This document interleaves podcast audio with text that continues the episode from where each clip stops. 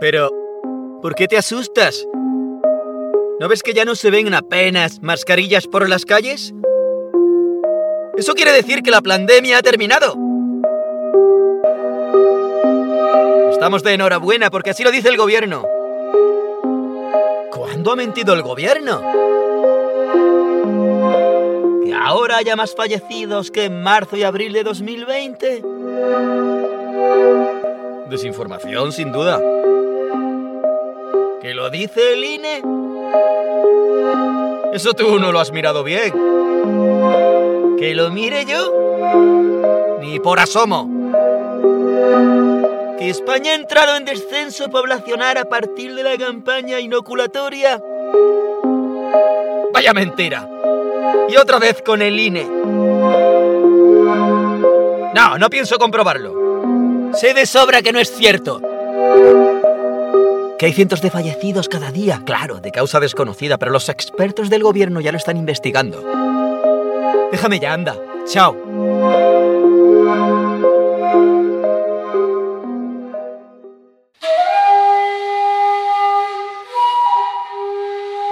La peor parte de ser engañado es darte cuenta de que realmente lo creíste.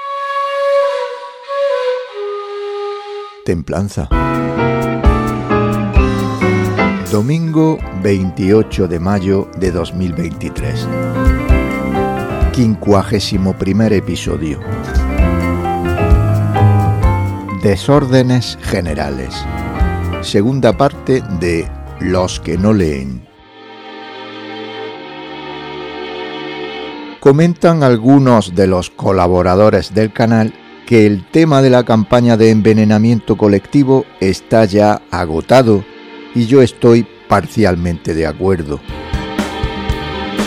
resulta monótono volver a incidir en el mismo tema, pero a diario salen a la luz datos sobre el particular que desmienten la versión oficial y además el descenso poblacional no ha hecho más que comenzar.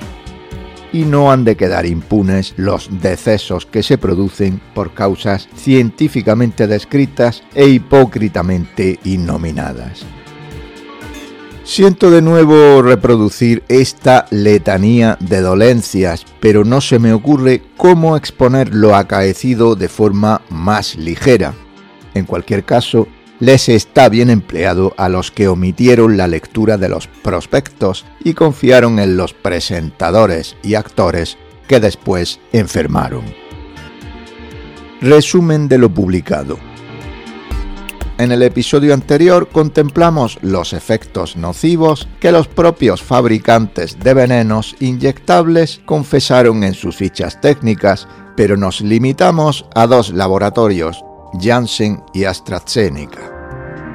Examinados ya los dos inóculos que no gozaron de conveniencia política, vamos a ver los que ocupan una posición estelar en la apreciación pública pero antes es necesario plantear dos observaciones básicas.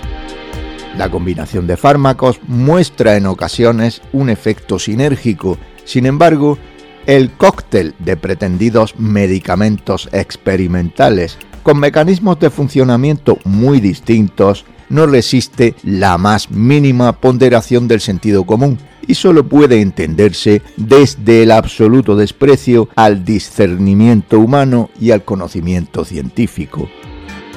En segundo lugar, si apreciamos que no todas las dolencias causadas aquejaron a todos los inoculados, convendremos que el balance de damnificados es acumulativo y por lo tanto muy superior al que en un principio pudiera suponerse. Janssen, por ejemplo, con 2 millones de incautos, podría sumar con efectos que van desde muy raros a muy comunes una cifra de afectados que superaría incluso el número de inyectados. En otras palabras, miles de ellos habrán padecido varias afecciones, si bien siempre según el fabricante las consecuencias graves como convulsiones o coágulos cerebrales afligirían solamente a 2.000 individuos. Spikevax, Moderna. Según las fichas técnicas, en cuanto a miocarditis y pericarditis, los afectados habrían sido 283. Aquí, nada más empezar, habrá que hacer una pausa, puesto que lo que los laboratorios juzgaron como muy raro, es decir, que hubiera podido afectar a uno de cada 10.000 inoculados, cualquiera, sin cálculos matemáticos abstrusos, puede considerarlo común o muy común, sobre todo en jóvenes. Y si retomamos lo expuesto en el capítulo decimoctavo de este canal, veremos que mediante una simple regla de 3 se puede llegar a un porcentaje que oscila entre el 0,5 y el 6%, es decir, entre los 14.000 y los 170.000 afectados, aunque, en honor a la verdad, este dato ha de ser repartido entre varias compañías fabricantes y la ocurrencia es notablemente superior entre adolescentes y jóvenes. Así pues, conforme a esta empresa en concreto, casi 300 personas habrían contraído esta grave e irreversible enfermedad, pero a la vista está que sus estimaciones se han quedado muy cortas. En cualquier caso, la ficha técnica declara taxativamente, un estudio mostró que la semana posterior a la segunda dosis, en jóvenes entre los 12 y los 29 años de edad, la proporción de casos fue muy superior, siendo difícil catalogarlos en esta franja de edad como muy raros. También 280 padecerían lo que inespecíficamente se describe como trastornos gastrointestinales o cardíacos más de 2.800 sufrieron parálisis facial periférica aguda, hipoestesia y trastornos cardíacos, aparte de los enumerados anteriormente, inflamación facial y linfadenopatía. Se ha descrito especialmente la inflamación de los nodos linfáticos axilares del mismo lado de la inyección u otros nodos como los cervicales y los supraclaviculares. También 2.800 padecieron parálisis de Bell e inflamación del rostro, en especial en personas con inyecciones cosméticas faciales. 280.000 vómitos, diarrea, sarpullidos y otros desórdenes epidérmicos y subcutáneos. 560.000 tuvieron que sufrir dolores de cabeza y náuseas, mialgia, artralgia, linfadenopatía, desórdenes del sistema inmunitario y el cajón desastre llamado inespecíficamente desórdenes generales. Y en una proporción que se ignora, no puede ser estimada con los datos de los que se dispone, choque anafiláctico, desórdenes del sistema nervioso y eritema multiforme llegamos a la estrella indiscutible de los emponzoñamientos masivos, con 25.464.000 cándidos, Comirnaty Pfizer BioNTech aventura en su ficha técnica las siguientes cifras.